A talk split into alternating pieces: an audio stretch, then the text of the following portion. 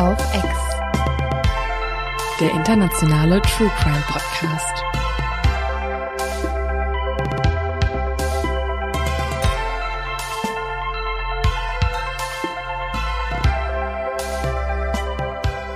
Hallo und herzlich willkommen zu einer neuen Folge Mord auf Ex. Herzlich willkommen mit Lynn Schütze sitzt vor mir. Und vor mir sitzt die liebe Leonie Bacht mit einem Cocktail. Alleine, weil du nicht trinken möchtest. Ich muss ja noch was erzählen. Aber Leo trinkt schon unseren Tour-Cocktail. Wir haben nämlich einen speziellen Cocktail, den wir euch auch noch posten oder schon, Den haben wir schon gepostet. den wir schon gepostet haben, wo ihr genau schauen könnt, was brauche ich, damit ich das gleiche trinke wie Lynn und Leo bei der Tour. Und dann haben wir alle eine Sache zusammen, finde ich voll schön. Ich bin ein bisschen aufgeregt auf die Tour. Ich auch. Also auf den Live-Auftritt, ist ja keine Ich Tour. bin hauptsächlich aufgeregt, weil ich nicht weiß, welches Outfit ich trage. Ja, das um ist- nochmal zu ja, richtig ja. wichtigen Problem dieser Welt zurückzukommen. es ist ja 20er. Wir gehen jetzt zurück in die goldenen 20er oder die Roaring Twenties. Mhm. Man kennt es gar nicht mehr, dass man sich so aufstylen muss, ja, ne? es fühlt sich an wie so Karneval, weil Karneval ja ausgefallen ist. Übertreibe ich jetzt einfach Hm. ein bisschen. Und es gibt für mich zwei Optionen. Einmal kann man sich so kleiden wie die glamorous ähm, Frauen in den 20ern, also mit Paillettenkleidern und äh, dieser diesem Haarband Mhm. und irgendwie super viel Schmuck und Perlenketten. Das finde ich ist der eine Style. Und der andere ist halt dieser Arbeiterfrauen-Style. Und so ein bisschen Sherlock, ne? Genau, eher so mit so einer, ja, mit so einem Blazer und so einer, so einer lockeren Hose. Ja, ich bin gespannt. Also vielleicht fragen wir auch einfach die Leute nochmal. Mal schauen. Ich habe noch einen True Crime Fakt für dich, wo ich mit dir mal drüber reden muss. Glaubst du, dass True Crime Fans die Pandemie und den Lockdown besser überstehen als andere Menschen? Und wenn, also wenn du ja oder nein sagst, gerne mit Begründung. Ähm, ich sage, sage ja, sie bestehen es besser, weil ich glaube, True Crime Fans neigen dazu, sich eh so ein bisschen so zu isolieren. Ich, ich äh, mutmaße jetzt einfach wild durch die Gegend. Hä? Sich zu isolieren Nein. und vergraben sich in irgendwelchen crazy Stories. Du machst gerade so einen richtigen, also so richtig Klischee. Ja. Das ist ja auch ein klischeebehafteter Podcast. Ich bin eine Frau und davor habe ich über Outfits geredet. Ja, stimmt. Okay, gut. Ähm, also tatsächlich ist es so, dass laut einer Studie aus den USA Horrorfilm-Fans, also das finde ich auch True Crime-Fans, Ja. dass die vor allem besser mit der Corona-Pandemie klarkommen. Und das liegt vor allem daran, dass sie eine stärkere Willenskraft haben. Ich glaube einfach, das liegt daran, wenn du dich extrem viel mit so schrecklichen Dingen beschäftigst, dann bist du so, oh nein, wir müssen die ganze Zeit drin sitzen. Aber wir könnten auch uns im kalten Russland befinden und von einem Serienkiller abgemorst werden. Also Corona ist eigentlich nichts dagegen, was wir uns einmal die Woche reinziehen und darauf vorbereiten in unseren Träumen. Ich habe einen ganz grauenhaften Fall diesmal wieder dabei und ich muss sagen, ich bin die letzten Wochen bin ich immer so rausgekommen aus meinem Zimmer und meine Mitbewohnerin ist so ein bisschen eher so, oh nee, ich habe keinen Bock mehr auf Lockdown und es ist halt nervig und ich war eigentlich auch so und dann kam ich aber die letzten Wochen mal raus und war so, wir haben es so gut. Weil wir nicht in Russland in den, was für ein Jahrzehnt? 1930er Jahren gelebt Leben. haben. Ja, ich war immer so, oh mein Gott, ich liebe diese Wohnung. Es ist alles so schön, es ist so warm. Ich habe Essen im Kühlschrank. Wow. Aber deswegen kann ich das schon verstehen. Also eigentlich, also alle, die jetzt gerade so eine kleine depressive Verstimmung haben durch den Lockdown, wie zum Beispiel auch ich, ich hasse es gerade so sehr, ich finde es so schrecklich, die müssen sich jetzt einfach diese Folge anhören und dann fühlen wir uns alle gut. Läuft Ich, das so? Ja, ich würde sogar noch einen Schritt weiter gehen. Und noch einen Cocktail dazu trinken. Ja, ich würde noch einen Schritt weiter gehen. Ich würde jetzt einfach mal Angie anbieten, dass wir uns als der offizielle Corona-Podcast zur Verfügung stellen würden und dass es vielleicht einfach verpflichtend wird, also bei den nächsten Corona-Maßnahmen einfach verpflichtend einstellen, dass jeder Mensch Mord auf Ex hören muss, weil dann fühlen sich alle Leute besser. Ja, das finde ich auch Oder? gut. Also, ja, klar, klar. ey, Oder wir einfach machen mal- eine Crossover mit Angie, weil die hat ja auch schon ihren Podcast, wo sie immer zur Bevölkerung über die Corona-Maßnahmen spricht. Ja. Und dann machen wir halt einen Crossover mit Angela Merkel, wo sie erst halt den Lockdown ankündigt, der halt mehrere Ja. Monate lang gehen wird. Und dann kommen wir aber ins Bild und erzählen von, Oder andersrum. Weißt du, so vor jeder Pressekonferenz gehen wir erst auf die Bühne und sind so, Entschuldigung, wir würden Ihnen gerne erzählen, wie es vor ein paar Jahren hier und hier war. Und dann kommt Angie so, ja, das sind die guten Neuigkeiten, sind, dass wir Bleibt das überstanden Hause, haben. Bleibt alle zu Hause und dann passiert euch genau das nicht, wovon sie erzählen. Ja, also ähm, das machen wir gerne für euch. Jetzt kommen wir noch zu etwas, das ein bisschen aufmunternder ist. Und zwar ist das ähm, unser Zidum zum Verbrechen. Wunderschön, Leo. Wunderschön.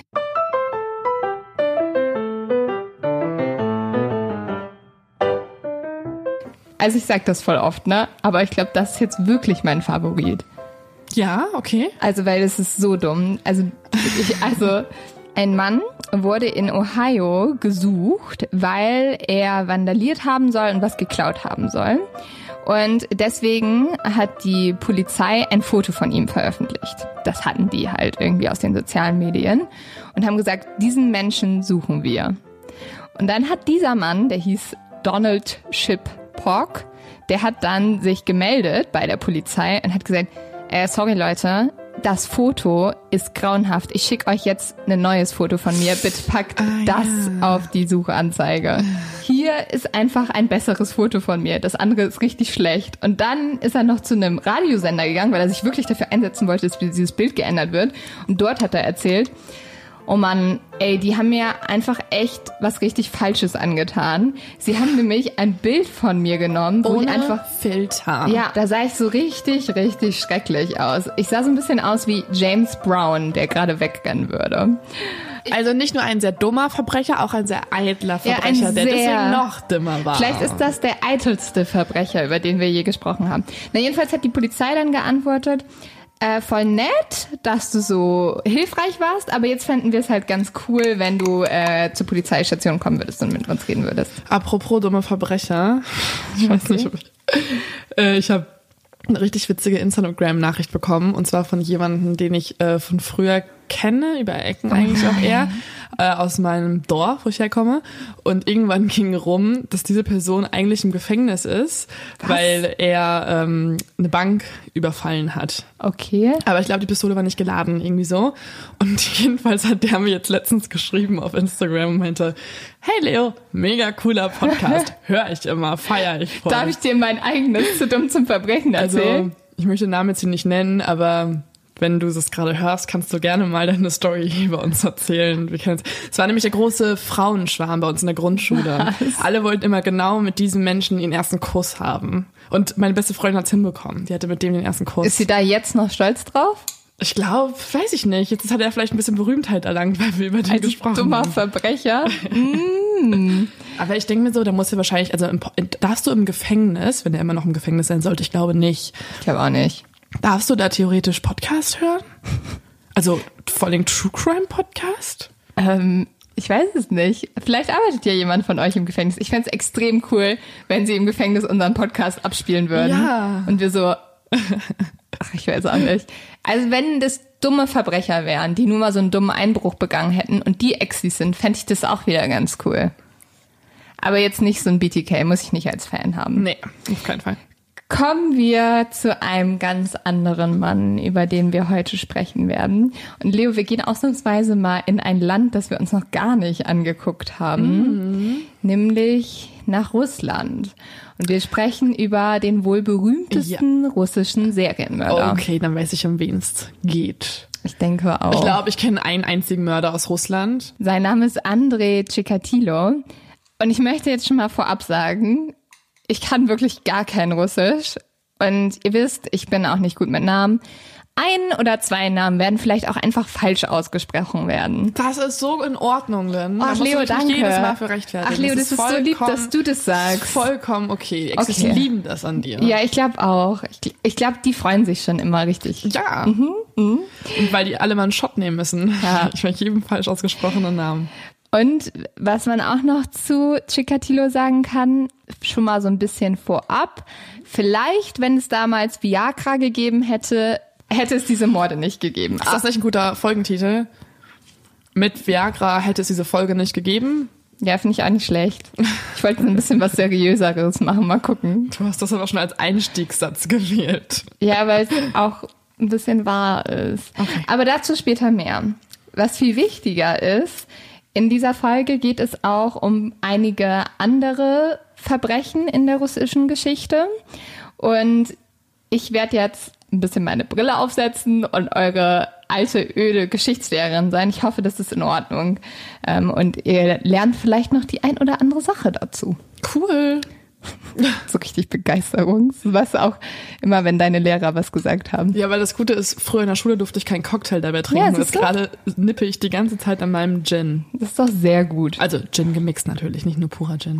Was an diesem Serienmörder nämlich so besonders ist und warum wir auch einfach ein bisschen über die russische Geschichte sprechen müssen, ist normalerweise prägt ja jeden Serienmörder immer seine Kindheit, ne? Und das ist ja auch immer voll entscheidend und ganz oft ist da ja ganz viel schiefgelaufen. Aber bei Chikatilo ist es tatsächlich so, dass ihn nicht nur seine Kindheit prägte, sondern mehr oder weniger auch die Geschichte seines eigenen Landes beziehungsweise seiner Heimat. Und seine Heimat zu der Zeit ist die UdSSR. Da gehen wir jetzt auch hin und zwar in eine kleine Stadt, die heißt Rostow am Dom. Es ist 1982 im Juni und ein Fußgänger entdeckt auf einem Waldweg die Leiche eines 13-jährigen Mädchens. Dieses Mädchen hat Einstichwunden und vor allem, was super, super schrecklich ist, ausgeschnittene Augen. Ah. Außerdem wurde das Mädchen vergewaltigt. Im gleichen Jahr werden noch drei weitere Leichen gefunden, die alle auf eine ähnliche brutale Weise ermordet wurden. Und alle auch in der Nähe von Bahnhöfen, Bus- oder Zugstationen. In den folgenden Jahren kommen immer, immer mehr Leichen dazu. In Rostow und auch im Umkreis. Und die Polizei macht sich langsam schon richtig Sorgen und versucht rauszufinden, wer tut sowas. Vor allem, weil mit einer extremen Brutalität vorgegangen wird und den Opfern immer bestimmte Körperteile rausgeschnitten werden. Ja. Besonders häufig die Augen auch. Ich habe auch noch, also ich weiß jetzt nicht, wie viel, du, wahrscheinlich ergänzt du es eh, aber ich habe auch im Kopf, dass der halt auch voll viel so an, also so Genitalien, Genitalien rausgeschnitten hat und mhm. so, also viele Organe entnommen hat. Ja, da kommen wir nachher nochmal zu. Also ich glaube, es ist so von der Zerstückelung mit der schlimmste Serienmörder, ja. den wir je. Ja. Ich weiß noch, ich habe damals immer gedacht, dass es für mich so das Beast schlechthin war. Mhm. Also wirklich kein Mensch mehr, sondern einfach eine Bestie, die sich über einen Körper hermacht und alles rausreißt. Ja, und aufgrund dessen denken die Ermittler auch erstmal, okay, das muss irgendwie so ein satanistischer Kult sein oder sowas oder eine Organmafia, weil halt richtig oft werden Organe auch entnommen. Und deswegen denken die erstmal, okay, vielleicht ist das irgendwie die Motivation dahinter.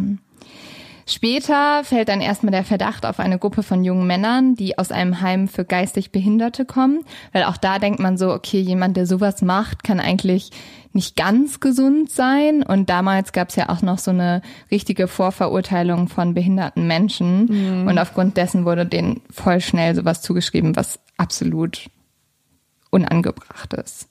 Was man auch noch zu dieser Zeit sagen muss, es ist ja die Zeit des Kommunismus in Russland und dort sagt man eigentlich, dass sowas, also ein, ein Mörder, der rumläuft, gar nicht passieren kann, weil das gehört nur zu dem Kapitalismus, wo die Menschen egoistisch sind und brutal. Und als Kommunist weiß man ja, mordet man halt nicht. Ne? Nee, das da, ist da, eine der Regeln von Stalin, die ja also, damals. Nee, das macht man auf gar keinen Fall. Das ist auch überhaupt nicht passiert in der Geschichte von Russland. Die damalige Regierung möchte auf gar keinen Fall, dass irgendwie was über so Gerüchte über einen Serienmörder nach draußen kommt. Und deswegen wird das Ganze wie ein Geheimnis behandelt. Also es wird immer so ein bisschen unterdrückt. Man will überhaupt nicht, dass irgendjemand denkt, hier gibt es einen bestialischen Serienmörder, der seine Opfer, meist Kinder und Jugendliche, erdrosselt, ersticht oder ihnen sogar die Weichteile, Brustwarzen, Lippen, Zähne rausreißt. Und aufgrund dessen wird einfach nicht in den Medien darüber berichtet. Was natürlich auch sehr unklug ist, weil die Menschen dann auch nicht vorsichtig werden. Allerdings, wie das ja oft so ist, gibt es natürlich Gerüchte über die Geschehnisse. Und schnell wird dieser Mörder Ripper von Rostow getitelt. Die Polizei beginnt dann mit der wohl größten Verbrecherjagd der sowjetischen Geschichte. Es werden 500.000 Menschen überprüft und über 165.000 Blutproben entnommen. Außerdem, weil die meisten Opfer wurden ja in der Nähe von Bushaltestellen gefunden, wird von da an immer eine Polizei zugegen sein und es wird immer kontrolliert. Eines Tages entdeckt ein Beamter in Zivil an einem abgelegenen Bahnhof einen Mann, der gerade erst aus einem nahegelegenen Wald gekommen ist. Und man muss dazu sagen, die meisten Opfer wurden im Wald ermordet. Also das ist schon mal sehr verdächtig. Typisches Biestverhalten. Ja, schon ein bisschen. Und jetzt wird's auch sehr eklig. Dieser Mann hat an seiner Wange und seinem Ohrläppchen überall Blut und er ist voll mit Schlamm. Außerdem hat er eine Schnittverletzung an einem seiner Finger und ist gerade dabei, sich noch den Mantel und die Schuhe zu reinigen. Also dieser Mann von einem Polizisten gesehen. Ja, Ich hoffe wirklich sehr, dass es diesmal anders ist als in vielen unserer anderen Podcast-Folgen und dieser Mann jetzt verhört wird oder festgenommen wird. also der Beamte sagt erstmal zu diesem Mann so, ja, können Sie sich ausweisen? André Cicatillo weist sich dann aus und der Beamte sieht, okay, es ist ein 54-jähriger Mann. Er ist verheiratet, er ist Vater zweier Kinder, er ist Großvater und vor allem Leo. Und deswegen, er kann es halt einfach nicht sein. Ja. Er ist halt Mitglied der kommunistischen Partei. okay, und wir okay. wissen doch, also Kommunisten morden halt Nein, nicht. nein, nein, nee, nein. Also, also es kann nicht sein. Und dementsprechend trifft der Polizist natürlich die einzig richtige Entscheidung. Ja. Ja. Und lässt den Mann einfach gehen. Wie viele Morde gab es zu der Zeit schon? Viele, nehme ich an. Ne? Das ist ja schon jetzt eher ne, ein bisschen länger in der ja, also die Mordserie konnten, drin. Ja, die konnten das halt noch nicht ganz alles connecten. Mhm. Aber ähm, man kann schon davon ausgehen, dass irgendwie mindestens 30 Leute schon gestorben sind. Krass. Ja gut, Ja gut, ne? dann äh, muss man weitersuchen. Muss man jetzt auch erstmal- Das war dann einfach ja. ein Zufall, dass er halt überall Schnittwunden hatte und ist- Blut auf seinem Körper und gerade aus einem Wald rauskommt, wo noch drei Leichen gefunden Es wurden ist vor so unglaublich, dass der einfach gehen gelassen Krass. wurde. Aber das ist mir auch noch im Kopf geblieben, dass es so ein Mörder ist, der unfassbar oft fast gefangen worden wäre Mhm. und dann immer knapp entkommen konnte durch irgendeinen blöden Zufall. Ja. Der Mann steigt dann in den einfahrenden Zug und kann ungehindert davonfahren. Trotzdem, also so schlecht ist der Polizist auch nicht, schreibt er einen Bericht über den Vorfall. Also der Beamte notiert das alles. Und 24 Stunden später entdeckten dann Fußgänger genau an diesem Waldstück, wo der Mann rausgekommen ist, eine Leiche. Also ziemlich sicher hat der Polizist ihn kurz danach gesehen, nachdem er gerade jemanden umgebracht hat. Und Chikatilo gerät danach aber dann tatsächlich ins Visier der Ermittler, weil sie schon diese Zusammenhänge ziehen konnten. Okay, Leiche im Wald, da saß ein blutüberströmter Typ. Ja, sehr gut. Und auch Fahnder des sowjetischen Geheimdienst KGB beobachten ab da an den 54-Jährigen und begleiten ihn jetzt auf Schritt und Tritt. Sie schauen, wie er zur Arbeit fährt, wie er sich im Zug verhält und auch sein Privatleben wird durchleuchtet. Und dann gibt es 1989 einen Machtwechsel in Russland, nämlich Gorbatschow kommt an die Macht und mit seiner Reformpolitik verändert er einiges in Russland. Unter anderem lässt er eine öffentliche Berichterstattung zu und auch gerade über diesen Serienmörder. Und er ruft jetzt ganz bewusst zur Wachsamkeit und Mithilfe auf. Gute Maßnahme vielleicht. Außerdem werden jetzt an Schulen Aufklärungskampagnen gefahren, weil man muss sagen, es ist ganz schrecklich. Chikatilo hat hauptsächlich junge Menschen umgebracht. Also 13-Jährige, Ja. 9-Jährige. Auch Frauen hauptsächlich, oder? ja, junge Mädchen hauptsächlich. Und es ist dann der 20. November 1990, als Chikatilo mit einer Flasche Bier einen kleinen Jungen an der Bushaltestelle anspricht und er versucht ihn wegzulocken. Also es war immer so ein bisschen seine Masche so, ja, komm mit mir in den Wald, ich hab Kaugummi, ich hab Bier und dort hat er halt die Leute immer umgebracht. Und drei Beamte in Zivil, die ihn halt beobachtet haben, schlagen dann direkt zu. Und Chikatilo setzt sich nicht zu Wehr, noch irgendwas. Er fragt noch nach dem Grund. Er lässt es halt einfach über sich ergehen, weil er weiß, jetzt wurde er geschnappt. Im April 1992 beginnt dann der Gerichtsprozess. Und den können wir uns gar nicht vorstellen. Also allein schon in diesem Gerichtsgebäude neben dem Richter steht ein riesiger Käfig. Und als Chikatilo reingeführt wird, fängt eine Frau total an zu schreien. Sie schreit, du dreckiges Schwein, du Kannibale, was hast du mit unseren Kindern gemacht? Warum ist da der Käfig? Ja, man denkt ja jetzt erstmal, der Käfig ist, um die Angehörigen vor Chikatilo zu bewahren, ne? Weil er ja das Monster ist. Mhm. Aber man muss sagen, in diesem Gerichtsgebäude sind alle Angehörigen von den Menschen, die Chikatilo umgebracht hat. Und der Käfig ist dafür da, um Chikatilo zu bewahren. Mm. Weil die Menschen sind so sauer. Und für die Angehörigen ist dieser Mann der Teufel in Person. Er ist das Böse.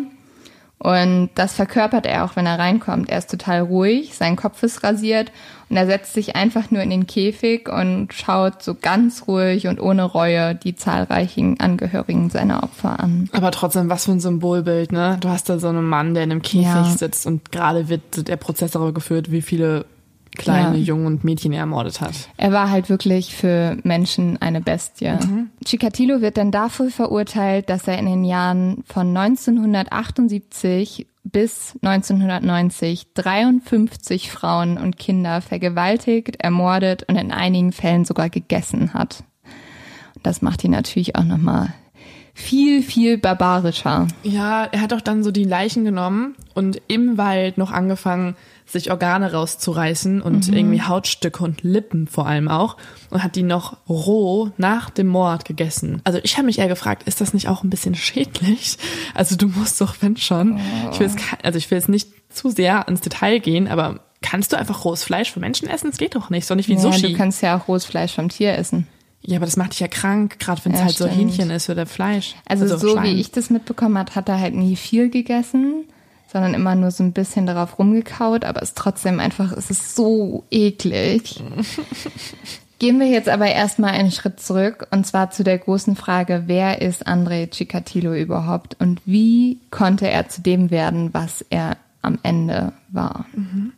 Dafür müssen wir erstmal verstehen, in was für einer Welt er groß geworden ist. André Cicatillo kommt am 16. Oktober 1936 in Jaboschlaja, das ist ein kleines Dorf in der Ukraine, zur Welt. Eigentlich war die Ukraine immer sehr reich gewesen, denn die Ressourcen, die vor allem in Landwirtschaft mündeten, haben fast alle Menschen in Russland miternährt und dadurch waren die Bauern vor allem sehr wohlhabend geworden. Das sollte Stalin dann aber ändern. Und vielleicht gibt es ja den einen oder anderen kleinen Historiker bei euch, bei dem schon was geklingelt hat, als ich die Jahreszahl genannt habe, wo Chikatilo geboren wurde. Nämlich in der Sowjetunion hatte es gerade eine riesige Hungersnot gegeben. Und die wird in der heutigen Ukraine nur noch als Holodomor bezeichnet. Und Holodomor heißt übersetzt Tod durch Hunger. Hm. Und diese Hungersnot ist wirklich eine ganz eigene True Crime Story. Und ich muss sagen, der Grund, warum ich auch noch ein bisschen länger über den Holodomor sprechen will, ist einmal, weil es sehr wichtig ist für diesen Fall. Und zweitens, weil ganz viele Leute da gar nicht drüber Bescheid wissen. Mhm. Weil der Holodomor war ganz lange ein Tabuthema, was vor allem von der russischen Regierung verschwiegen wurde und was auch heute noch von einigen pro-russischen Wissenschaftlern immer noch so runtergedrückt wird und die Leute sagen, ja, diese Hungersnot, das war eigentlich nur aufgrund von irgendwie Dürre und Naturkatastrophen und damit hatte Russland gar nichts zu tun, was nicht stimmt. Ja, also es wird auch immer noch nicht international als Völkermord anerkannt. Nee, genau. Und der Holodomor bezeichnet den Genozid an der ukrainischen Nation, welcher von der sowjetischen Führung, also von Josef Stalin, verübt wurde. Laut der ukrainischen Botschaft verloren in zwei Jahren circa sieben bis zehn Millionen Ukrainer ihr Leben und mindestens drei Millionen davon waren Kinder. Das muss man sich halt vorstellen, ne? Also da ist fast eine ganze Nation ausgehungert mm. worden. Das heißt, 1933 starben in der Ukraine jede Minute 17 Menschen und jede Stunde waren es 1400 Menschen. So heftig. Was ich auch noch so schrecklich daran finde, Diese Menschen sind gestorben vor Hunger, weil sie nichts mehr zu essen hatten. Die mhm. wurden im wahrsten Sinne des Wortes ausgehungert. Das heißt, es ist ein ganz schrecklicher, leidender Tod. Mhm. Also klar, man ja. kann jetzt irgendwie nicht tot aufwiegen oder irgendwas, mhm. aber da haben Menschen zugeschaut, wie Menschen einfach verhungert sind. Mhm. Beziehungsweise haben es bezweckt, dass sie verhungern. Mhm. Man muss sagen, die genaue Zahl der Opfer ist auch bis heute unklar. Was so schlimm an diesem Völkermord, also für mich ist es ein Völkermord, das kann am Ende jeder für sich selber beurteilen, aber ich werde euch noch die Definition eines Völkermords zeigen und ich glaube, dann wird euch auch klar, dass da auf jeden Fall einiges schiefgelaufen ist. Was auch noch so schlimm an diesem Völkermord ist, dass dieser auch die ukrainische Lebensweise zerstörte. Also die Kultur wurde zerstört, Volksbräuche, die ganze Wirtschaftsordnung und auch das Bewusstsein des Volkes. Also immer noch heute ist im kollektiven Bewusstsein von der Ukraine vorhanden, was damals passiert ist. Das kann man ja auch gar nicht einfach so vergessen. Der Grund für diese Hungersnot war, dass 1927 die Kommunistische Partei Maßnahmen zur Beschleunigung der Industrialisierung der Sowjetunion beschlossen hatte. Und die beinhaltete eine Zwangskollektivierung von dem Land der ukrainischen Bauern. Das bedeutet, Leo, wenn du damals in der Ukraine gewohnt hättest und du hättest einen kleinen Bauernhof, dann hätte das geheißen, okay, dieser Bauernhof gehört nicht mehr dir, sondern der gehört jetzt der Sowjetunion als Staat. Mhm. Also das ist ja an sich nach dem Grundprinzip des Kommunismus, alle Menschen sind gleich mhm. und ähm, einem gehören alle Eigentümer zusammen, macht das schon Sinn. Allerdings wollte damit vor allem die kommunistische Partei die Industrialisierung in der Sowjetunion und vor allem auch in Russland vorantreiben was bedeutete, dass jetzt komplett alle Bauern ihre Ernte an den Staat abgeben mussten. Und diese Ernte sollte dann eigentlich gerecht, bitte jetzt gerecht in Anführungsstrichen sehen, auf das ganze Land und auch auf das ganze Volk verteilt werden. Die Bauern haben sich jetzt natürlich gewehrt, weil sie wussten, dass diese Maßnahmen erstmal ihre Landwirtschaft zerstören wird, weil sie gesagt haben, okay, wir sind gar nicht dafür ausgerichtet, dass wir jetzt irgendwie alle zusammen unsere Felder bewirtschaften. Und zweitens bedeutet es natürlich auch, dass die ganz viele Abgaben machen mussten.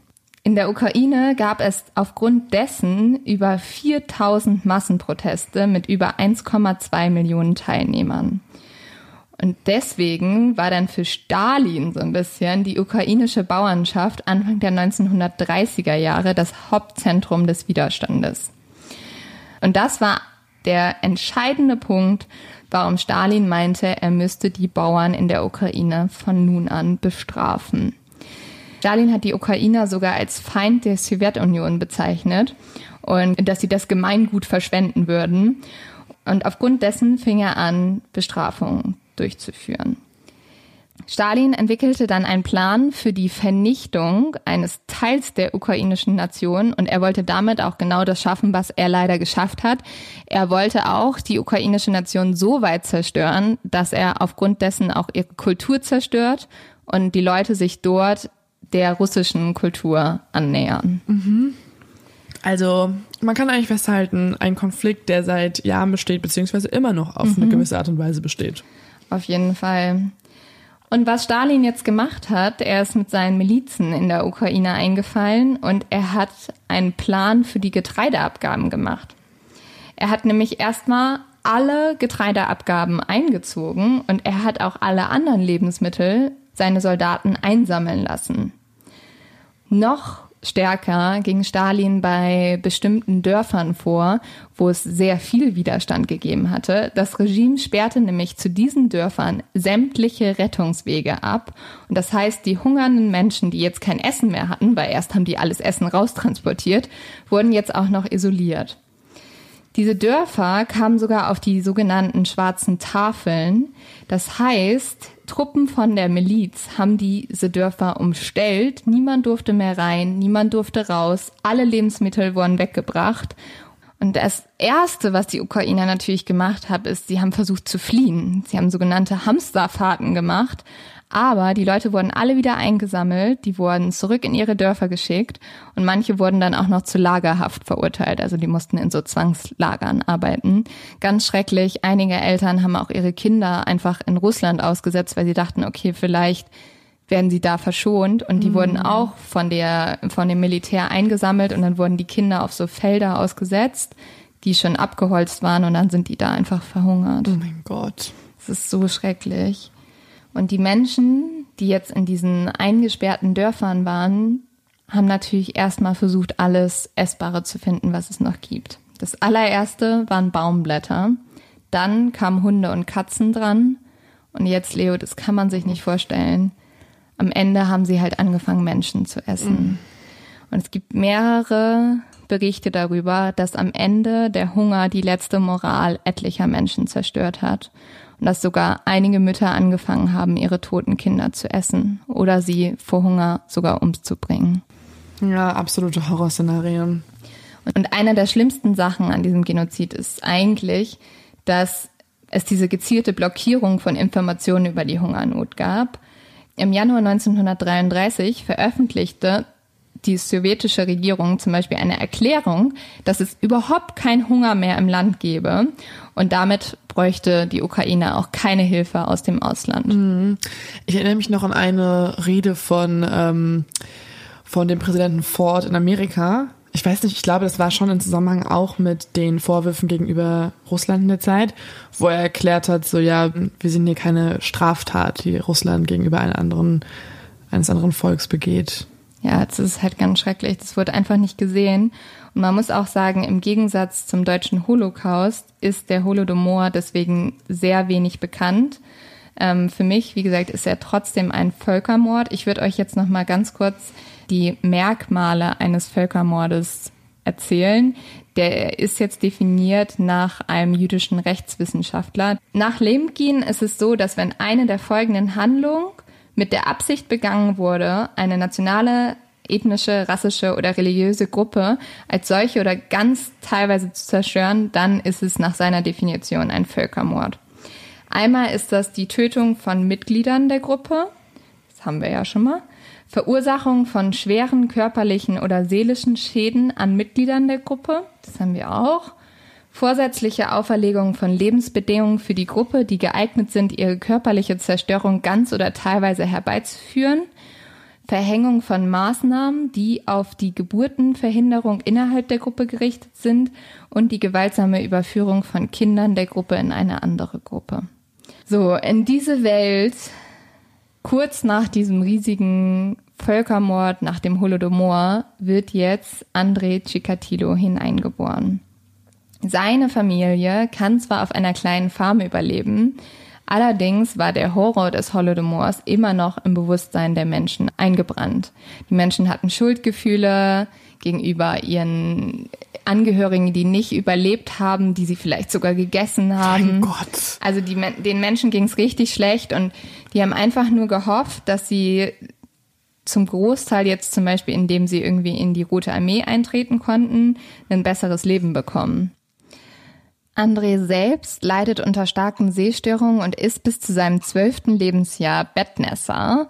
Ähm, und das haben wir ja auch öfters mhm. bei Serienmördern. Mhm. Und das Schlimme ist, dass seine Mutter und seine Schwester ihn da auch immer wieder für aufziehen, weil er schläft mit seiner Mutter und seiner Schwester in einem Bett mhm. und die ähm, schmeißen ihm dann auch ganz oft so das Laken auf den Frühstückstisch und so. Und er wird davon auch bisschen traumatisiert und äh, nimmt auch so einen kleinen Frauenhass auf jeden Fall mit. Mm, ist ja auch voll schwierig, ehrlich gesagt, ne? Weil guck mal, du teilst dir das Bett mit deinem Sohn und er ist immer noch Bettnässer. Du musst mhm. aber dann sozusagen darin schlafen. Natürlich ja. bist du wütend. Andererseits ist das total der Teufelskreis, weil je mehr deine Eltern dich dafür fertig machen oder deine Mutter, desto mehr bekommst du Angst davor. Mhm. Und desto unsicherer wirst du auch. Also mhm. Chikatilo ist deswegen ein sehr unsicheres Kind. Ähm, ein Grund könnte auch noch sein, dass er zum Beispiel gar keine männliche Vorbildsfunktion bei sich zu Hause hat. Sein Vater ist nämlich Soldat bei der Roten Armee und eigentlich nie zu Hause. 1941 zieht dann Hitler mit seinen deutschen Truppen in der Ukraine ein. Und 1943 kommt Chikatilos junge Schwester Tatjana zur Welt. Man muss sagen, dass zu diesem Zeitpunkt aber Chikatilos Vater bereits seit zwei Jahren an der Front ist. Die große Frage ist, in dem Sinne natürlich, wer war der Vater? Und Chikatilo erzählt da später folgende Geschichte, nämlich, dass seine Mutter, und das ist auch wirklich nicht unwahrscheinlich, von deutschen Soldaten vergewaltigt wurde und Chikatilo musste das selber mit ansehen. Mhm, ja, war leider halt gang und gäbe. Ja, aber es ist natürlich, also man kann sich vorstellen, in was für eine Welt dieses junge Kind hineingeboren wurde. Ja, absolut Horror. Es wird noch schlimmer. Während des Krieges soll Chikatilo zusammen mit ein paar anderen Kindern heimlich bei einer Hinrichtung einiger Dorfbewohner zugeschaut haben.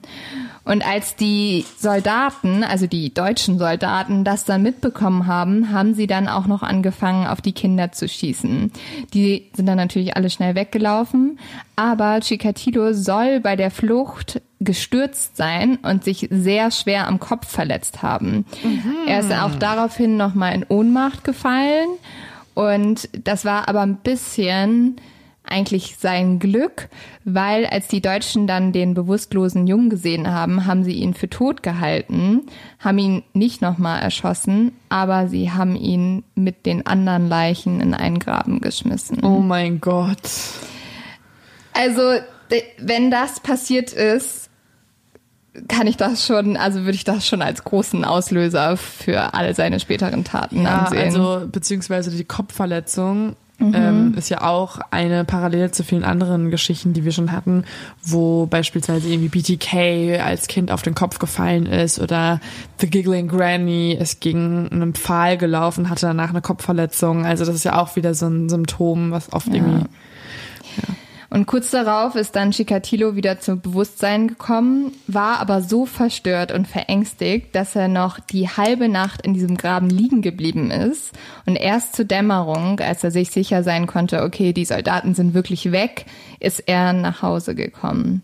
Und Psychologen gehen schon davon aus, dass dieses Ereignis sehr prägend für seine späteren Taten gewesen ist. Als 1946 erneut eine große Hungersnot in der Sowjetunion ausbricht, ist Andrei Chikatilo so unterernährt, dass er fast daran stirbt. Das muss man ja auch noch sagen. Also auch wenn die schlimme Hungersnot, der Holodomor, eigentlich schon vorbei ist, die Leute haben ja jetzt nicht auf einmal Essen in Massen. Also die hungern einfach immer noch weiter. Und in dieser Hungersnot kommt noch was anderes dazu, nämlich Chikatilo ist erst zehn Jahre alt. Er traut sich jetzt aber einfach nicht mehr aus dem Haus. Und das liegt daran, dass er unglaubliche Angst vor Kannibalismus hat.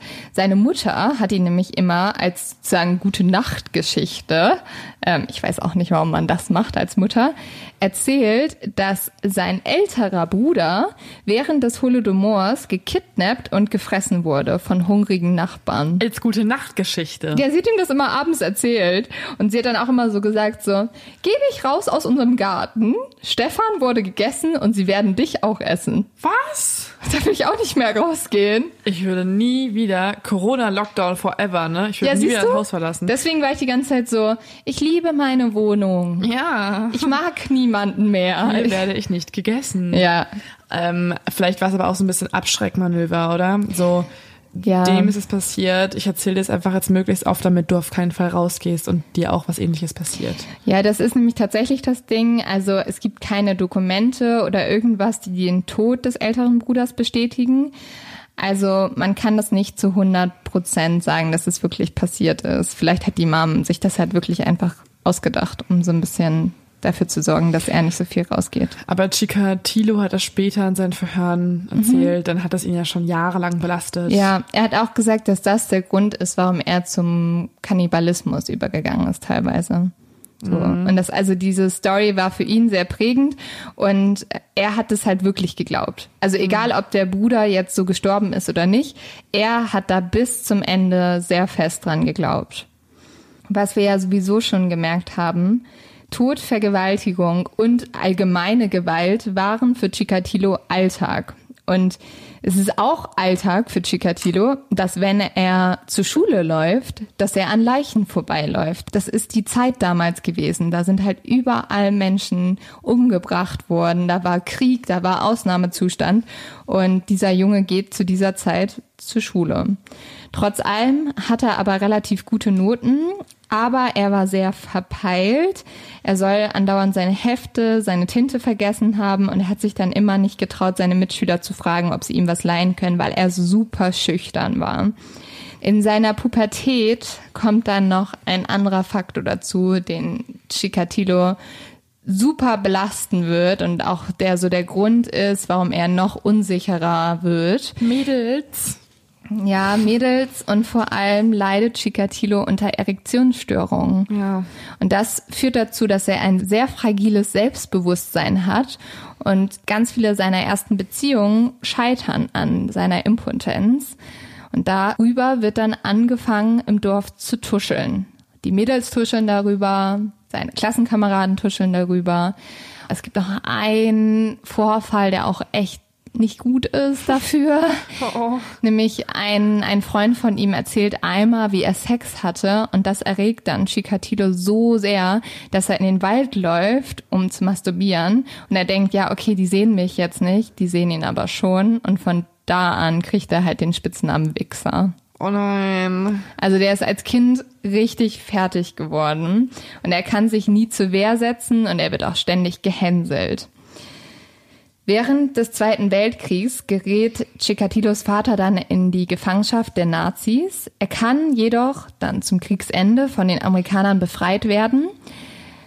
Und jetzt kehrt der Vater zurück und man könnte ja jetzt denken, okay, der hat lange für sein Land gekämpft, vielleicht wird er mit Lob und Jubel empfangen. Aber die Sowjetunion geht da ein bisschen anders vor. Jeder Soldat, der zurückkommt und nicht für sein Land gestorben ist, ist ein Volksverräter. Deswegen wird er total schlecht behandelt, er kriegt einen total schlechten Ruf. Und das führt auch so ein bisschen dazu, dass Chikatilo ein extremes Problem mit Männlichkeit hat, weil er das Gefühl hat, sein Vater war kein Held und er kann nur ein Held sein, wenn er einen Krieg gewinnen würde. Und um diesen Landesverrat seines Vaters in einer gewissen Weise irgendwie zu kompensieren, wird dann Chikatilo ein treuer Anhänger der kommunistischen Partei. Was so absurd ist, weil eigentlich schließt er sich einer Partei an, die seiner Familie und seinem Volk halt so viel Leiden zugetan hat. Mhm. Also da hat es halt irgendwie wirklich Stalin geschafft, so in die Köpfe der Menschen einzudringen. Ja, beziehungsweise es war ja auch vor seiner Zeit. Vielleicht hat mhm. das einfach abgetan, weil wenn seine Mutter ihm davon erzählt und seine Beziehung zu der eigenen Mutter ist ja auch geprägt von halt Schwierigkeiten. Mhm. Vielleicht hat er es dann gar nicht so richtig ernst genommen, was ihm erzählt wurde. Ja, und Chikatilo wird jetzt wirklich ein ganz großer Fan von Lenin und Stalin ähm, und vom Kommunismus. Und dazu möchte ich noch einen ganz kurzen Exkurs machen. Wir haben vorhin schon kurz drüber geredet. Aber was ist denn überhaupt der Kommunismus?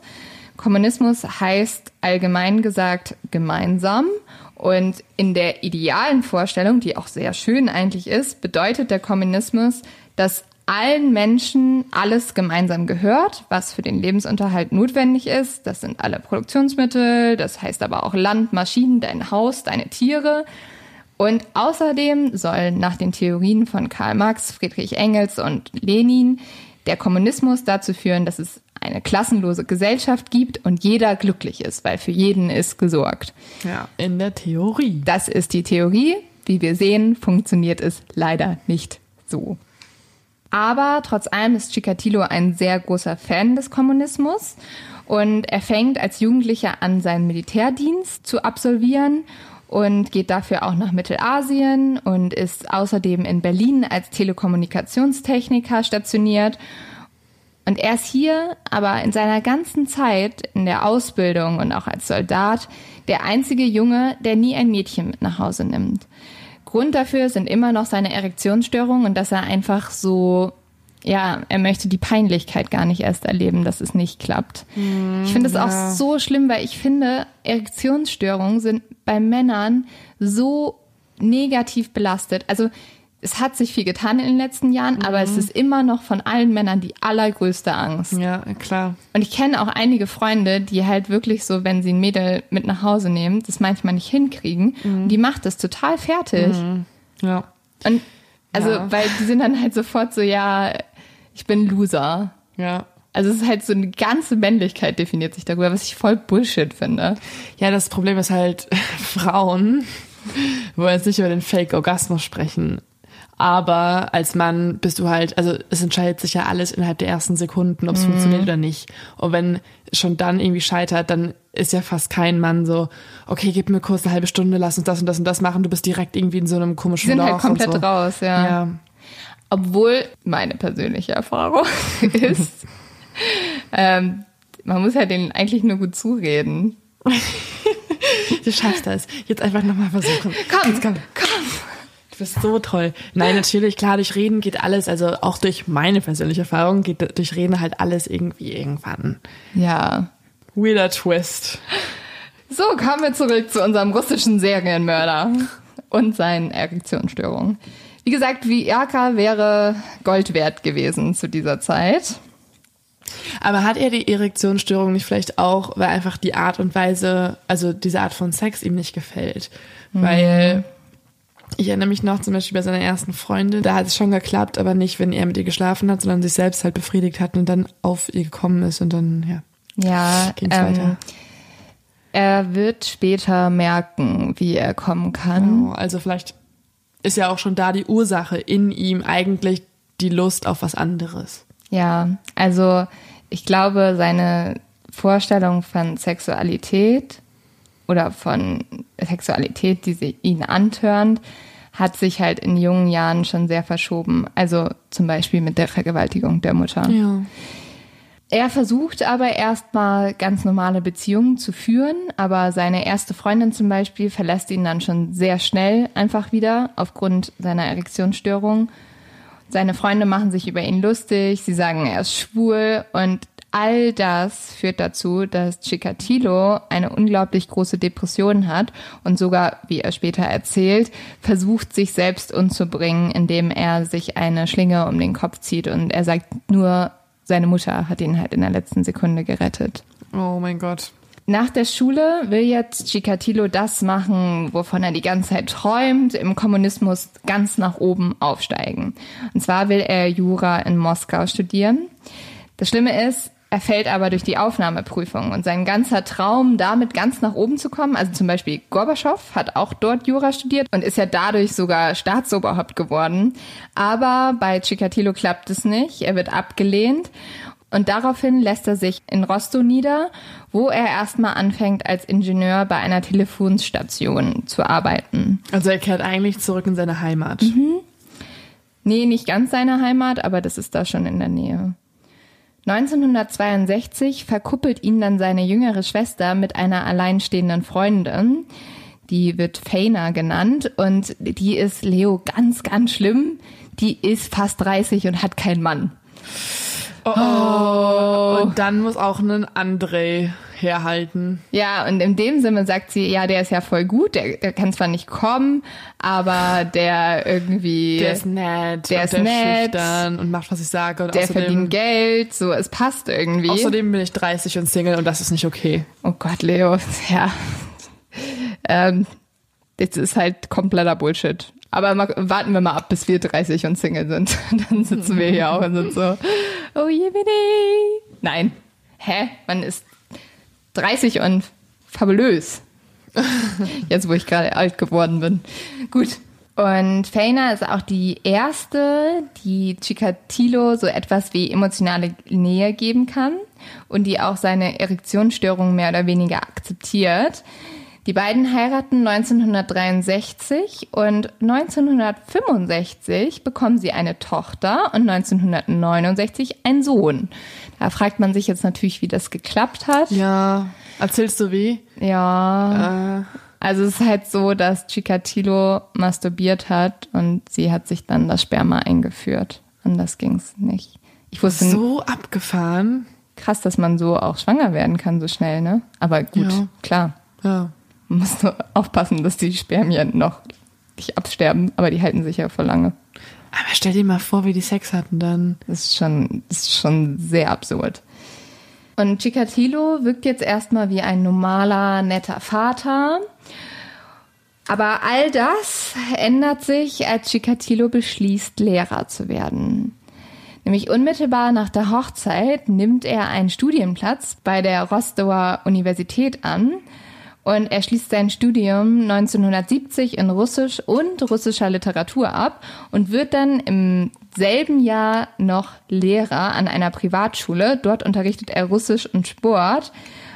Und von diesem Beruf erhofft er sich, dass er Anerkennung und Achtung bekommt. Und zwar genau das, was er halt als Kind niemals bekommen hat. Doch dann tritt genau das Gegenteil ein. Die Schüler nehmen ihn absolut nicht ernst. Die machen sich über ihn lustig, die rauchen bei ihm im Klassenraum. Und Chikatilo fühlt sich nur noch mehr ausgegrenzt und nicht verstanden. Und jetzt passiert das Fatale. Er stellt fest, dass er sich zu genau diesen Mädchen und Jungen aber auch irgendwie angezogen fühlt. Gleichzeitig ist er halt super sauer auf diese Leute, weil die alle gerade erwachsen werden, die sind verliebt, die sind glücklich, die haben all das, was er nie hatte. Und jetzt schließt sich diese Wut zusammen und in den frühen 70er Jahren fängt er an, aus Frust und Zorn diese Wut bei seinen Schülern und Schülerinnen auszulassen, indem er sie sexuell belästigt. Zuerst beobachtet er nur, wie sie sich für den Sportunterricht umziehen. Dann masturbiert er manchmal im Klassenzimmer und lehnt sich so ein bisschen zu weit über die Kinder, wenn er ihnen über die Schulter schaut. Doch dann am Ende wird's noch schlimmer. Er behält ein Mädchen nach der Stunde da und schlägt sie so lange mit einem Lineal, bis er kommt. Ein anderes Mal schwimmt er im Schwimmunterricht zu einem Mädchen und greift sie und berührt sie dann überall. Oh mein Gott. Sie fängt dann an zu schreien und das turnt ihn nur noch mehr an. Und auch da lässt er erst von ihr ab, als er kommt. Also er wird jetzt einfach auch zum Pädophilen, der diese Vorlieben auslebt. Ja, und zum Kinderschänder, ne? Chikatilo merkt dann, dass es genau das ist, was ihn anmacht. Die Kontrolle und die Dominanz. Und Kinder sind das perfekte Opfer, weil sie können sich nur wenig wehren und zu dieser Zeit hat ihnen auch niemand zugehört. Allerdings werden dann doch die Gerüchte immer größer an der Schule. Und jetzt könnte man ja denken, okay, der Direktor geht vielleicht zur Polizei oder so. Nein, der Direktor fragt Chikatilo ganz höflich, ob er vielleicht die Schule verlassen würde. Weil auch ein ganz großes Problem war, wenn damals ein Fehler an der Schule begangen wurde, dann musste die ganze Schule dafür herhalten. Und aufgrund dessen wollte man natürlich nicht darüber reden. Außerdem haben wir ja auch diese ganze Verschweigungskultur und das Ansehen der Schule ist von großer Bedeutung. Und deswegen will der Direktor den Fall gar nicht erst an die große Glocke hängen. Das heißt, er wird einfach nur entlassen. Seine Frau kriegt zwar davon mit, aber verzeiht ihm auch wieder. Und Chikatilo kann damit einfach den Standort wechseln und an einer anderen Schule wieder als Lehrer beginnen. Chikatilo braucht jetzt aber ein bisschen mehr Privatsphäre, um all seine Wünsche zu erfüllen. Mittlerweile ist seine Frust wegen seiner Inkompetenz und seiner Sexualität nämlich so groß geworden, dass Chikatilo sich mehr Opfer suchen will. Und dafür sucht er sich so eine kleine Datscha. Ich finde, Datscha ist übrigens das süßeste Wort überhaupt. Also es ist so eine kleine Hütte auf Russisch. Und die kauft er in der Nähe von Rostow und fängt an, sich dort sozusagen ein zweites Leben aufzubauen. Er bringt hier zuerst immer so obdachlose und betrunkene Mädchen hin, aber er merkt ziemlich schnell, okay, dass die turnen ihn halt nicht an, weil er braucht halt jemanden, der irgendwie hilflos ist. Und seine Sehnsüchte danach setzte dann am ersten Mal im Dezember 1978 um. Und das finde ich jetzt, oh, ich finde es so schrecklich, Leo. An einer Busstation trifft nämlich der damals 42-jährige Chikatilo ein neunjähriges Mädchen. Und er bietet ihr etwas an, was zu der Zeit sehr wertvoll ist, nämlich ein Kaugummi. Und aufgrund dessen folgt sie ihm zu seiner Hütte. Ich muss auch sagen, Chikatilo sah halt aus wie so ein süßer Opa. Und deswegen haben die Leute ihm viel eher geglaubt. Schon mit 42? Ja, also du musst halt vorstellen, ein 42-jähriger Mann, der durch die größte Scheiße schlechthin gegangen ist, ne? Wow, ich finde, das sieht auch richtig gruselig aus. Ich habe gerade mal gegoogelt. Ja, aber erst, wo ihm die Haare abrasiert wurden. Vorher Ja. noch nicht so. Und er nimmt dann dieses Mädel mit. Und später sagt er, ja, er hat eigentlich nur so ein bisschen mit der herumgealbert und wollte der gar nichts antun. Finde ich kompletten Bullshit. Und er hat dann gemerkt, dass sie auf einmal Angst bekommen hat und sie hat dann angefangen zu schreien.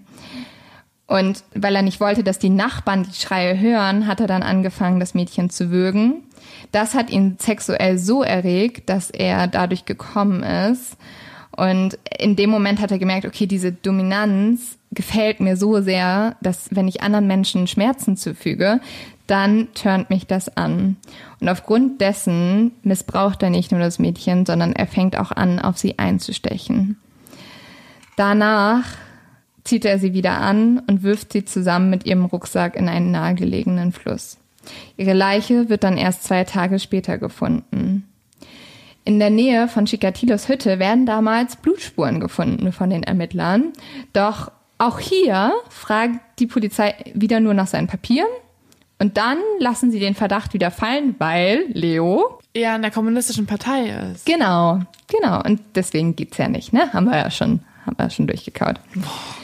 Stattdessen fokussiert sich damals die Polizei auf einen anderen Verdächtigen, nämlich einer, der heißt Alexander K., der damals besser in das Bild des kaltblütigen Mörders und Vergewaltigers passt. Das ist ein 25-Jähriger, welcher schon einmal im Gefängnis wegen Vergewaltigung saß und der passt halt irgendwie in das Bild, das die Ermittler haben. Und dieser Mann, das muss man sich vorstellen, der hat eigentlich ein eindeutiges Alibi von seiner Frau und den Nachbarn, aber die ziehen alle das Alibi wieder zurück, weil sie von der Polizei so unter Druck gesetzt werden, dass sie halt selber richtig Angst kriegen. Und Alexander gesteht am Ende, aber auch nur, weil ihm ein Folterknecht mit in die Zelle gesetzt wird, den, den halt so lange foltert, bis er sagt, ja, ich hab's gemacht. Und Alexander wird dann für den Mord verurteilt und eigentlich hat er nur eine lebenslange Gefängnisstrafe. Aber als dann die Angehörigen des Opfers sich melden und sagen, ja, das ist Unrecht, kriegt er einfach die Todesstrafe und wird 1983 hingerichtet. Krass. Das ist immer so, das ist so ähm, auffühlend, wenn Leute falsch verurteilt werden. Ja, vor allem hier ist es halt so eindeutig, dass die einfach irgendeinen Schuldigen brauchten, ne? Chicat Gruselig auch, ne? Dass es halt irgendwie dann so viel Mensch passieren kann. ja, Chikatilo berichtet später, dass er sich nach dem ersten Mord sehr für seine Tat geschämt hat und danach anscheinend auch sehr mit seiner Psyche gekämpft hat und halt wollte, dass er sowas nicht nochmal macht. Und aufgrund dessen wartet er auch zwei Jahre, bis der nächste Mord passiert. Und dann hat sich der Charme gelegt, er hat sich damit abgefunden, so ist meine Psyche normal und ja, dann kann ich jetzt noch mal machen. Ja, tatsächlich so ein bisschen. Sein nächster Mord passiert nämlich 1981 und dort verliert er gerade seinen Job wegen den Missbrauchsvorwürfen erneut.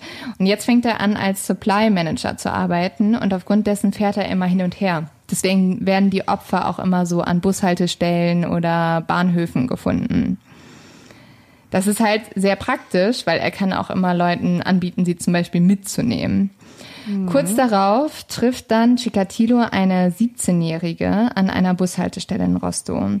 Und er überredet sie zu einem Spaziergang entlang des Flusses, doch lenkt sie eigentlich in so ein nahegelegenes Waldstück, wo er sexuell aktiv werden will. Und man kann ein bisschen davon ausgehen, dass sie das vielleicht auch wusste, aber zu der Zeit war es halt oft so, dass man in den Wald gegangen ist, um Sex zu haben und sie hätte ja dann irgendwie, also vielleicht hat sie sich irgendwie erhofft, Dass sie Geld bekommt. dass sie oder Geld so, ne? oder zum Beispiel ein Bier oder irgendwas bekommt. Es kommt dann aber dazu, dass Chikatilo wieder seine Impotenz irgendwie im Weg steht und das junge Mädchen macht sich dann über ihn lustig. Das entfacht nur noch mehr seinen Zorn. Gerade weil sie ist halt 17, ne? Ja. Sie macht sich als 17-Jährige über einen 43-jährigen Mann lustig. Das ist schon. Ja, und äh, sie merkt dann aber, dass Chikatilo das super wütend macht und sie kriegt auf einmal Angst und sie fängt jetzt an, sich zu weigern. Und das turnt ihn jetzt nur noch mehr an. Er fängt jetzt an, sie zu schlagen und er steckt ihr jetzt vor allem immer wieder Erde und Sand in den Mund, sodass sie gar keine Luft mehr bekommt. Und letztendlich erschlägt er sie. Dann beißt er ihr einen Nippel ab und jetzt, das finde ich so gruselig. Wie kann man jemanden einen Nippel abbeißen? Da musst du so feste beißen. Boah, es ist so eklig. Oh. Und dieses Mädchen liegt jetzt tot auf dem Boden und Chikatilo tanzt jetzt nackt um die Leiche herum. Mein Gott, das ist wirklich einfach eins zu eins aus dem Horrorfilm, also Monster halt. Ja, wirklich. Und also er feiert richtig. Ich finde, das ist auch so, das, oh, stell dir vor, das hast du irgendwie als Fußgänger damals gesehen, wie so jemand so nackt um eine Leiche rumtanzt. Traumatisiert bis zum Lebensende. Ich stelle mir halt vor, er hat ja so oft Erektionsprobleme gehabt und er wusste nie so richtig, auf was er steht. Mhm. Und jetzt hat er es einfach gefunden und ist wahrscheinlich durchströmt von Glücksgefühlen, dass Ja, er er ein richtiges seinen High. sexuellen Trieb ausleben konnte. Ja, er ist auch in dem Moment wirklich richtig glücklich und denkt, ja, ich habe jetzt endlich gemerkt, was ich machen muss, damit ich erfüllt bin. Und das setzt er dann leider auch um. Sein nächstes Opfer ist gerade mal 13 Jahre alt und er trifft sie auf dem Rückweg vom Supermarkt. Er ersticht sie mit einem Küchenmesser und das Schlimmste ist, jetzt nimmt er zum ersten Mal seinem Opfer die Augen heraus. Und später sagt er dazu, warum er das gemacht hat. Ich hatte gehört, dass die Augen der Opfer das Bild der Täter speichern. Aus diesem Grund wollte ich die Augen mit meinem Messer verletzen. Außerdem sagt er, dass er nicht sehen wollte, wie das Leben aus den Augen der Opfer schied. Aber das heißt, dass er Die während sie noch lebten eigentlich schon getötet hat. Also, äh, beziehungsweise sie ja die, Sache, die Organe entnommen hat. Das ist nämlich sowieso das Schlimme. Also Chikatilo fängt jetzt an, noch brutaler zu morden. Und er beißt seinen Opfern Körperteile, Lippen, Brustwarzen und Weichteile ab und alles, während diese noch leben. Horror. Das ist so grauenhaft. Das ist, nee, also ich denke dann wirklich einfach nur an eine Bestie. Ja, und weil es ihm, also Leute, das ist echt einmal kurz schlucken, bevor ich das sage, weil es ihm so schwer fällt, eine Erektion zu bekommen und er deswegen so sauer auf so alle sexuellen Organe ist, imitiert er den Geschlechtsakt mit einem Messer. Oh, ich finde es so, boah, bei mir dreht sich gerade alles um, ne? Ich kann es mir einfach nicht vorstellen. Ich will es mir nicht vorstellen. Oh. Und anschließend entnimmt er seinen weiblichen Opfern noch den Uterus. Und diesen Uterus hat er ganz oft gegessen. Er hat dann nämlich danach immer gesagt, ich knapperte gerne daran. Sie waren so rosa und elastisch. oh mein Gott. Hol die Gummibärchen oder sowas. Das ist auch Ja, oder elastisch. meinetwegen knabber auf rum Tierfleisch rum. ich finde das so eklig. Auch wenn das dir ganz sicher Salmonellen irgendwann geben Warum wird. knapperst du auf einem Uterus rum? Warum beschreibst du ihn als elastisch? I, i, i, i. Dass du allein schon Adjektive für einen Uterus hast. Dass du einen Uterus definieren kannst mit Adjektiven, ist schon einfach ein ganz schlichtes Zeichen. Bei dir ist einiges falsch. Ja, und seine ersten zwei Morde triggern ihn sogar so sehr, dass er in späteren Verhören zugibt, dass er ab dann nur noch einen Orgasmus bekommen konnte, wenn er sein Gegenüber getötet hat. Was wir vielleicht merken, ist, Sex ist für ihn irgendwie ein Instrument geworden. Nämlich was er eigentlich braucht, ist das Gefühl zu dominieren.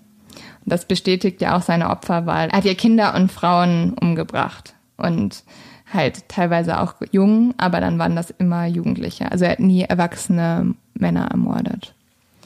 Und jetzt kommen natürlich noch ganz viele Opfer dazu und all diese Opfer, also ich habe euch ja jetzt von drei erzählt, es sind mindestens noch 51 mehr. Oh, Und mit all denen hat er die gleichen Sachen gemacht. Ähm, irgendwann konnte man das so ein bisschen verknüpfen, weil die Opfer immer die Augen sozusagen ausgeschnitten bekommen haben, also die meisten.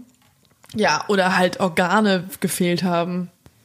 Und die Polizei ist jetzt echt so am Rande der Verzweiflung. Also sie müssen diesen Mann finden, der diese schrecklichen Morde im Wald begangen hat. Wusste man denn eigentlich, dass es auf jeden Fall einem Täter zuzuschreiben ist, also dass es einen Serienmörder gab?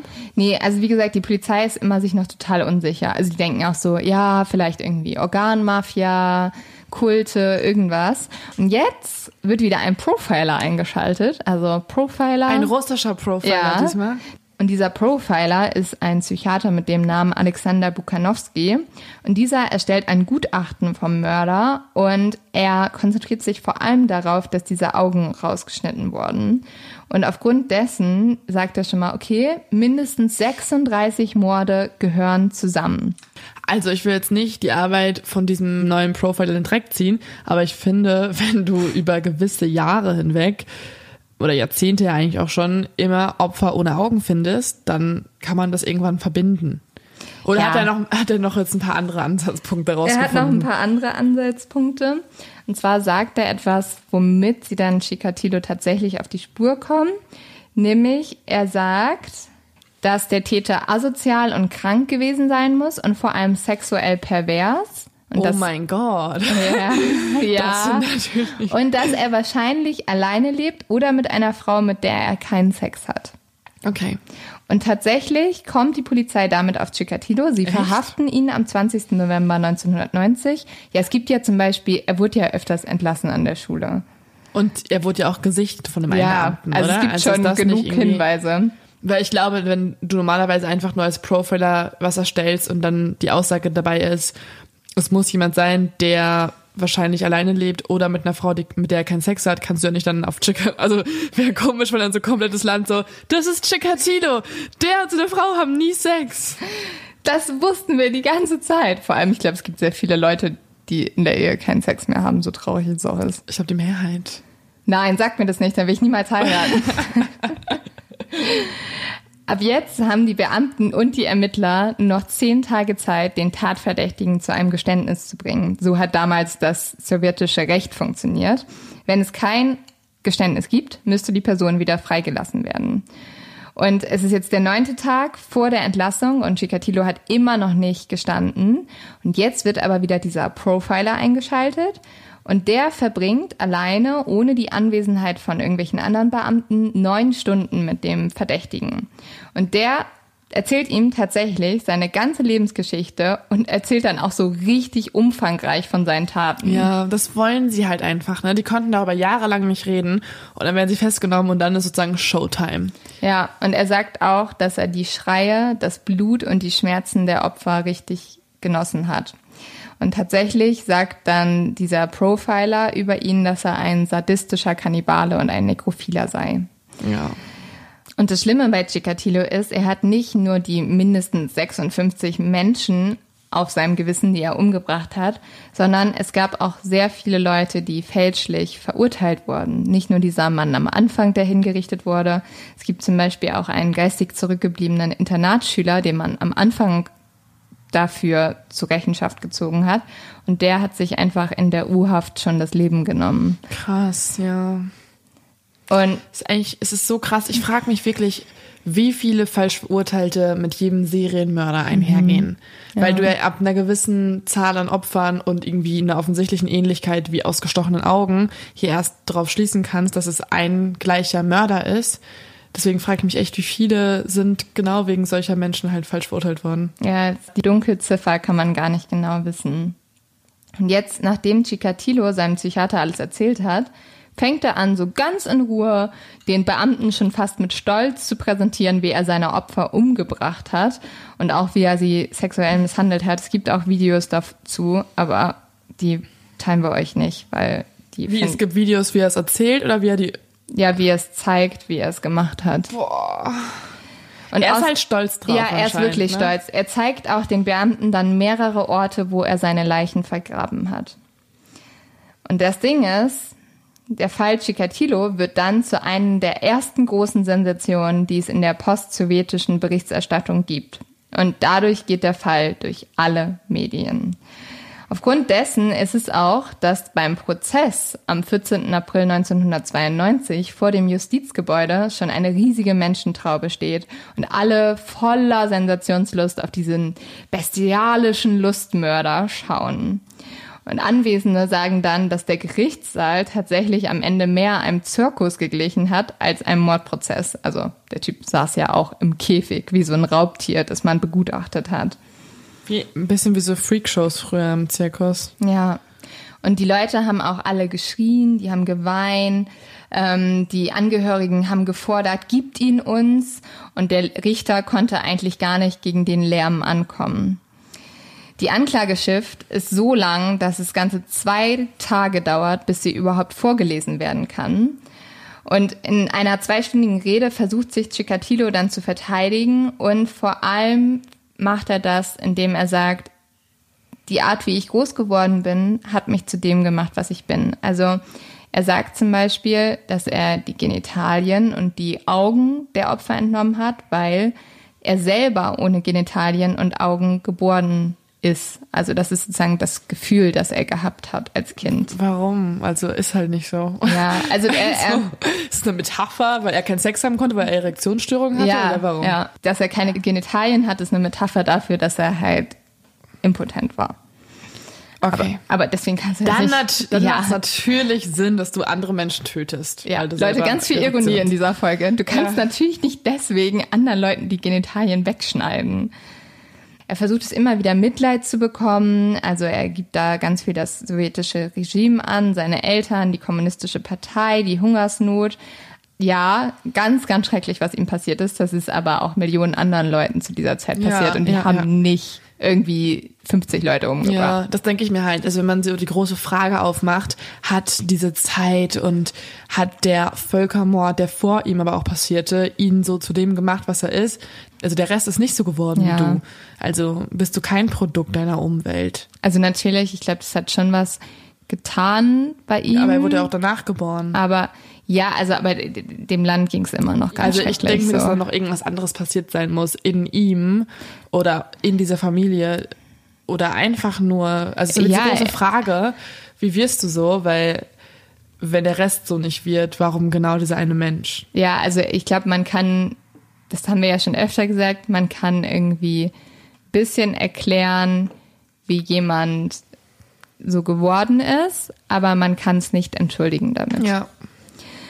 Der Prozess geht dann über sechs Monate und die Chancen für Chikatilo stehen extrem schlecht. Das weiß er auch und deswegen fängt er jetzt an, dass er versucht, dass er irgendwie für unzurechnungsfähig verurteilt wird und dass er dadurch nur in die Psychiatrie kommt. Er versucht so verrückt zu wirken, dass er sozusagen teilweise aufspringt und schreit, ich bin schwanger, ich bin schwanger. Ähm, oder er zieht Methode. mitten im Prozess seine Hose runter. Er will halt einfach, dass sie ihn für verrückt halten. Ja, man muss sagen, auf mehreren Fotos, die es von ihm gibt, finde ich, wirkt er auch so, als ob er wirklich sich angestrengt hat, verrückt zu gucken. Ja. Also mit irgendwie so aufgerissenen Augen. Der wirkt so gruselig auf einigen Fotos. Also es ist wirklich, oh, wir posten euch die mal, damit ihr nicht mehr schlafen könnt. Und Corona nicht mehr so hasst, weil dann wollte die beim Haus Dann wollte nicht mehr rausgehen. Doch alle seine Anstrengungen bringen nichts. Am 14. Oktober 1994 wird Chikatilo für den Mord an 53 Menschen zum Tode verurteilt und am 15. Februar 1994 wird er in einer gesonderten Zelle des Rostover Gefängnisses geführt und mit einem Schuss in den Nacken hingerichtet. Und das war das Ende eines der schlimmsten russischen Serienmörder. Es wirkt ein bisschen wie eine Mischung aus den größten Monstern, die wir auch schon besprochen haben. Also Mhm. schon irgendwie, also dadurch, dass er halt Nekrophiler war und pädophiler Sadist Und Kannibale. und Kannibale, wirkt es wie eine Mischung aus so BTK meets Ed Gein meets äh, Richard Dennis- Ramirez. ja. Also es ist so ein Dennis Nielsen, klar auch. Also Ja. es ist einfach alles in einen Topf geworfen, alles Schreckliche, wie so Zutaten. Ich glaube, was man irgendwie daraus lernen kann. In jedem Land gibt es solche Leute, nicht nur in Amerika. wirklich. Hä, naja, beziehungsweise es ist halt so, schlimme Menschen gibt's halt überall. Egal, welcher Bewegung du angehörst, ähm, wie du, an was du glaubst, wo du groß wirst. Es gibt halt überall Menschen, die das nicht richtig vertragen und bei denen anscheinend auch wirklich irgendwas schief ist, so. Aber dass man im Wald um eine Leiche herumtanzt und dabei Mhm. Blut verschmiert, hysterisch lacht, finde ich, hat nochmal irgendwie ein neues Ausmaß erreicht jetzt. Ja, ich find's ganz schrecklich, weil es ist im Moment bei uns auch ganz, ganz kalt. Und jetzt haben wir so viel über kaltes, schreckliches Russland geredet.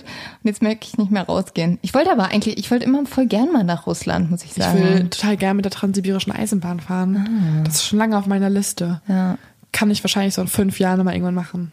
Aber ich muss sagen, es hat mich auch echt ganz schön schockiert, was damals passiert ist, auch alles. Also klar, es war so, da ist ganz viel Schreckliches zu dieser Zeit passiert. Aber wie kannst du einfach ein ganzes Land versuchen auszuhungern? Ja, ist einfach.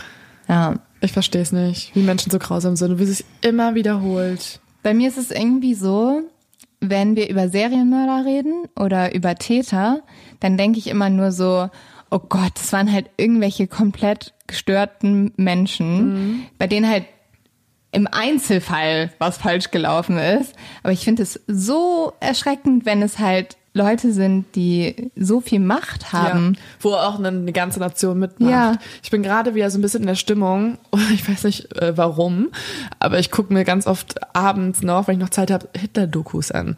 Oder Zweite Weltkrieg-Dokus oder Oh, Dritte Reich-Dokus. Weil manchmal habe ich so, so eine Phase, wo ich das irgendwie Mhm. Alles wegsuchte und immer was Neues. Zum Beispiel ich letzt, letztens irgendwann, es gibt so einen Dreiteiler äh, in der ZDF-Mediathek, Hitler der Künstler, Hitler der Soldat und Hitler der Politiker.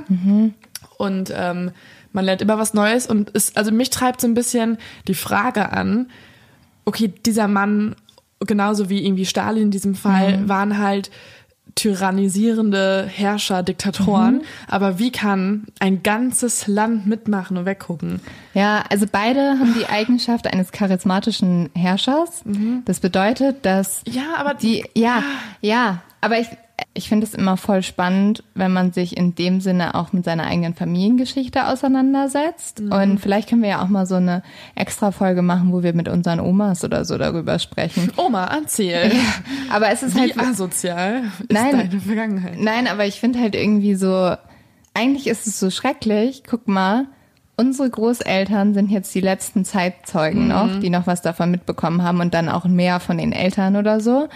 Und ich mag mir gar nicht vorstellen, was ist, wenn wir Enkelkinder haben, weil dann gibt es niemanden mehr, Ja. der davon erzählt. Wir also nur wir. Halt, ja. ja, ich finde, ja. Und da denke ich mir immer, man weiß viel zu wenig. Also redet mit euren Großeltern, wirklich, das ist so wichtig. Boah, was meine Oma mir manchmal erzählt, ist unfassbar, wirklich. Ja. Also es sind so Geschichten, die ich müsste echt mal eine ganze Folge mit dir aufnehmen, Ja. weil es sind, wenn du es dann auch noch von einer Person erzählt bekommst, die dir so nahe steht, ist es nochmal irgendwie ein an- ganz anderes Gefühl, weil jedes Jahr, glaube ich, von ihrem Leben von 6 bis 15 war eine eigene True Crime Story wert. Ja. In jedem Jahr ist irgendwas krasses passiert. Ich weiß auch noch, wir hatten ja vor Corona vor einem Jahr ähm, ein Familienfest und da war der Onkel meines Papas da und dann haben wir also der ist auch Geschichtslehrer gewesen und irgendwie reden wir immer am Ende über Geschichte. Und dann rede ich so ein bisschen mit dem und er erzählt irgendwas aus seiner Kindheit und auf einmal sagt er so, so richtig trocken und so richtig so nebenbei so, ja, ja, einmal bin ich dann mit den Milchkannen nach Hause gekommen. Und wir hatten so zwei Juden, die haben bei uns gearbeitet auf dem Hof. Und dann äh, kamen da die Soldaten und haben die nach hinten geführt und wollten die erschießen. Und dann hat sich meine Mutter vor die gestellt. Und dann wollten sie auch meine Mutter erschießen, aber ich konnte zum Glück meine Mutter noch retten, aber diese zwei Freunde von mir, mit denen ich eigentlich groß geworden sind, die lagen halt dann im Hof. Und dann hat er weiter, hat er irgendwas anderes erzählt. Und es war so richtig so, ich, ich, ich saß da und ich war so, Gerhard, oh mein Gott, äh, wie, Ja, und ja. er so, Lynn, ganz im Ernst? Das war Alltag. Ja. Und das können wir nicht begreifen. Wir können Ja. nicht begreifen, was da passiert ist. Das ist unglaublich. Ja, vor allen Dingen, wenn man das dann echt so nüchtern erzählt bekommt, das ist nochmal Ja. irgendwie noch krasser, Ja. weil es Leute halt einfach so ganz alltäglich halt auch wirklich hinnehmen. Ja, müssen wir mal eine Folge drüber machen, finde ich auf jeden Fall auch spannend. Also Ja. mega spannend sogar, ja. Erzählt uns mal, ob ihr sowas auch gut findet oder ob wir euch zu sehr äh, Geschichtsnerds gerade werden. Ob wir wieder einfach nach Amerika gehen, wo es keinen historischen Kontext von uns mitgeliefert gibt. Wir scheißen immer drauf, wir erzählen einfach die Geschichte, bleiben biografisch und das war's. Das können wir aber, wir können ja immer so ein bisschen abwechselnd machen. Manchmal streuen wir eine Prise. Ich setze jetzt, mein, ja, ich, ich setz jetzt meine Lehrerbrille mal wieder ab. Hast du, hast einen Lehrertipp? Äh, Lehrertipp. Lehrer, Leo Leotipp. Lehrer, Leotipp. Ähm, ja, ne, geht so. Ähm, aber der Tipp ist eigentlich eine Aufforderung. Und zwar, wisst ihr alle, machen wir in vier Tagen unsere Live-Show. Und unser Thema ist ja Golden Twenties. Und wir würden auch sehr gerne, dass ihr das vielleicht mitmacht und ja, es ist Corona und es haben keine Läden offen. Zumindest jetzt gerade noch nicht. Nee, aber schaut doch mal in euren alten Kisten genau. von den alten Party-Outfits. euren Omas, wo wir schon ja. beim Thema auch sind, und Opas.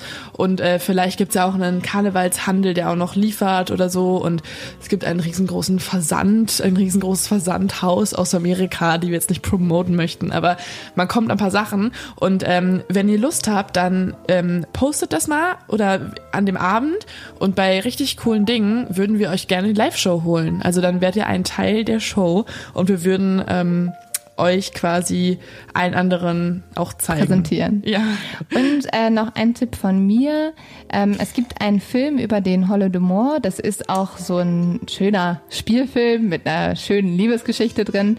Und das ist so eine der einzigen Produktionen dazu und die kann man sich auch mal angucken auf dem Samstagabend oder so. dieser Film heißt Holo de Moor und Bittere Ernte als Untertitel. Genau, guckt euch den mal an und äh, schickt uns Fotos von euren Outfits. Wir sind so gespannt und wir brauchen auch noch Inspiration. Ehrlich gesagt, ja. Ja. ja. Seid ihr eher Team Perlenketten und Paillettenkleider oder Team Arbeiterkleidung? Ja. Oder Sherlock Holmes? Erzählt mal. Danke, liebe Exis. Bis bald. Bis dann, wir freuen uns auf euch. Ciao, ciao.